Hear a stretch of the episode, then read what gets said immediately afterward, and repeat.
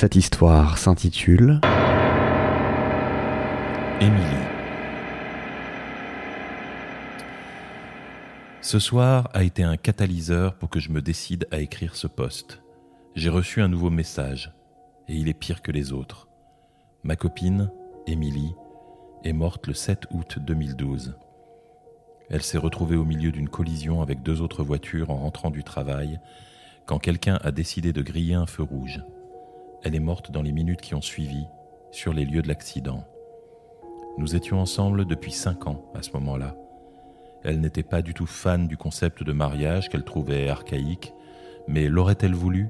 Je l'aurais épousée après trois mois de relation. Elle était solaire, le genre à choisir l'action à chaque fois. Elle aimait autant la nature et le camping que la technologie. Elle sentait la cannelle. Cela dit, elle n'était pas parfaite. Par exemple, la musique qu'elle disait aimer était très différente de la musique qu'elle écoutait vraiment. Son idée de l'affection était une tape sur l'épaule. Elle avait les orteils trop longs comme un chimpanzé. Bon, je sais que tout ça est trivial, mais je ne me voyais pas parler d'elle sans vous dire comment elle était. Mais entrons dans le vif du sujet. Émilie était morte depuis presque 13 mois quand j'ai reçu le premier message. 4 septembre 2013. Hello? Euh, qui est-ce? C'est un peu bizarre de m'écrire depuis ce compte. Ok. Bon. Euh, qui que ce soit, à l'avenir, merci de passer par votre propre compte, même si c'est pour parler de cette page. Hello. Suzanne, c'est vous? Vous êtes sur le compte d'Émilie. C'est comme ça que ça a commencé. J'avais laissé le compte d'Émilie activé parce que parfois je ressentais le besoin de lui écrire encore un message, poster sur son mur, aller voir ses albums. Le passé en page mémoriale me paraissait trop définitif et ça ne lui correspondait pas. Je partage l'accès avec Suzanne, sa mère. Enfin par là je veux dire que Suzanne a le mot de passe et qu'elle a dû passer un total de trois minutes dans sa vie sur Facebook. Disons même trois minutes en tout sur un ordinateur. Passer la première surprise, j'ai pensé que c'était elle. 16 novembre 2013. Hello. Mais qui c'est, putain? Les roues sur le bus. S'il vous plaît, dites-moi qui vous êtes. J'ai eu la confirmation de la part de Suzanne qu'elle n'avait pas utilisé le compte d'Émilie depuis la semaine de sa mort. M connaissait beaucoup de monde, donc j'ai tout de suite pensé qu'il s'agissait d'un de ses copains un peu nerd qui me jouait le pire canular imaginable. J'ai assez vite remarqué que la personne qui me parlait recyclait des vieux messages de nos anciennes conversations. Les roues sur le bus venaient d'un échange que nous avions eu quand nous préparions un road trip qui n'a jamais eu lieu. Hello est sorti des millions de fois. Allons-nous faire ce parcours dimanche? Autour de février 2014, Émilie s'est mise à se taguer elle-même dans mes photos. Je recevais des notifications, mais le tag s'enlevait la plupart du temps dans les secondes suivantes, avant que j'aie le temps de cliquer sur l'image. La première fois que j'ai réussi à en voir un suffisamment longtemps, ça m'a fait l'effet d'un point dans le ventre. Elle était taguée dans des espaces vides, à mes côtés, là où elle aurait dû se trouver. À cette période, j'ai commencé à perdre un peu le sommeil. J'étais trop furieux pour dormir. Elle se taguait comme ça, dans des photos au hasard, toutes les deux semaines environ. Quelques copains l'ont noté et m'ont dit que c'était vraiment un bug très perturbant. J'ai appris par la suite que d'autres copains l'avaient remarqué mais n'avaient rien dit. D'autres m'ont viré de leur contact. À ce stade, vous vous demandez peut-être pourquoi je n'ai pas tout simplement fermé mon compte. J'aurais vraiment dû. Je l'ai fait un moment, mais les jours où je travaille à la maison, j'aime bien quand même pouvoir parler à mes amis. Et j'aime encore aller sur la page d'Émilie quand le petit cercle vert en ligne n'est pas allumé. J'étais déjà un peu associable quand elle était en vie, sa mort m'a un peu changé en ermite. Facebook et les MMO sont un peu mes seules fenêtres sur l'extérieur. 15 mars 2014. J'ai envoyé un message au hacker de la page. Pourquoi tu fais ça? Pourquoi tu continues à la taguer? 25 mars 2014. J'ai reçu une réponse. Hello. Hello. Hello. Hello. C'est monstrueux de faire ça, je comprends pas pourquoi ça vous amuse. Oh mon Dieu, des bougies à la cannelle. Va te faire foutre Pourquoi faites-vous ça?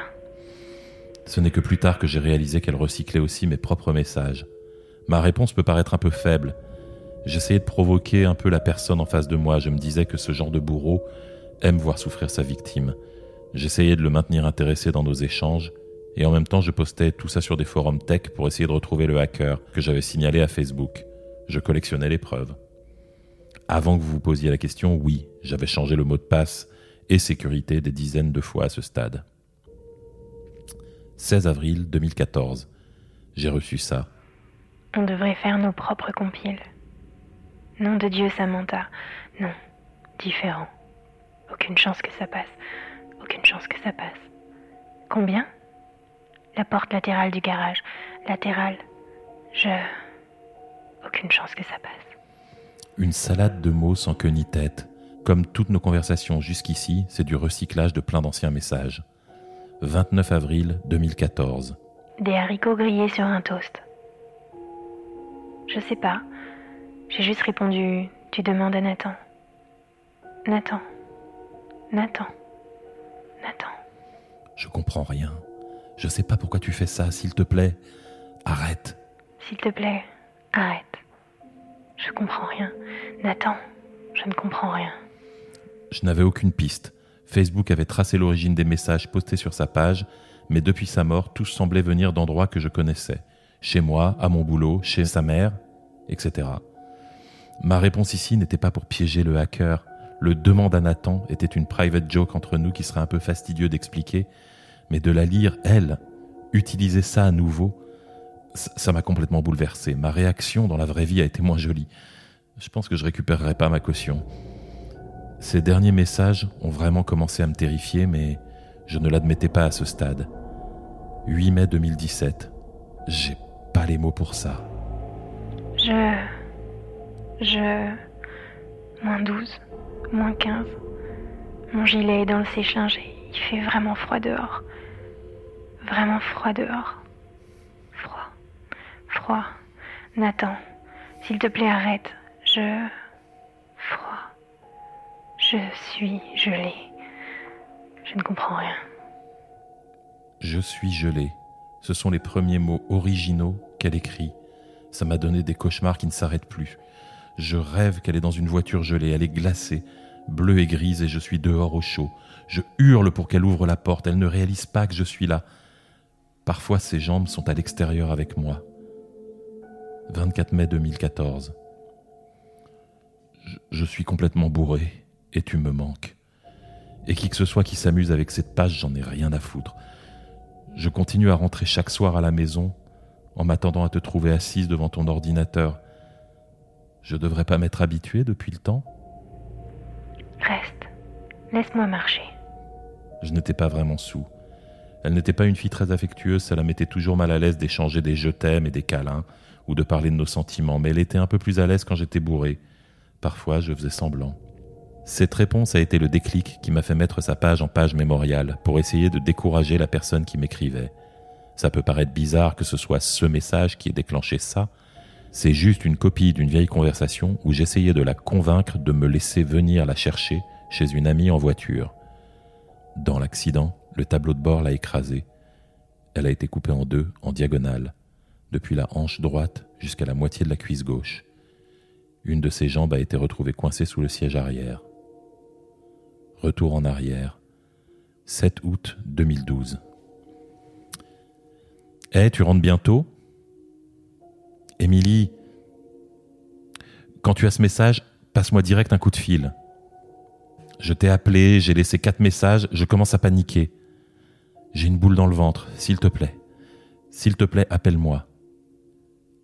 Émilie. Émilie, décroche ton téléphone.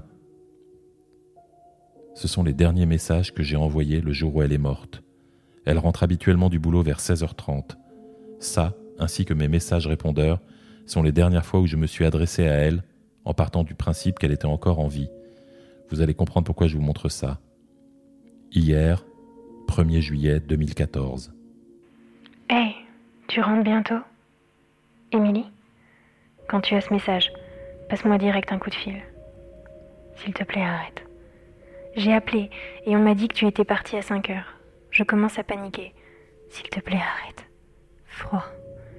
Émilie? Émilie Décroche ton téléphone. Je comprends rien. Froid. Gelé. J'ai passé sa page en mémorial quelques jours après le message où elle parlait de marcher.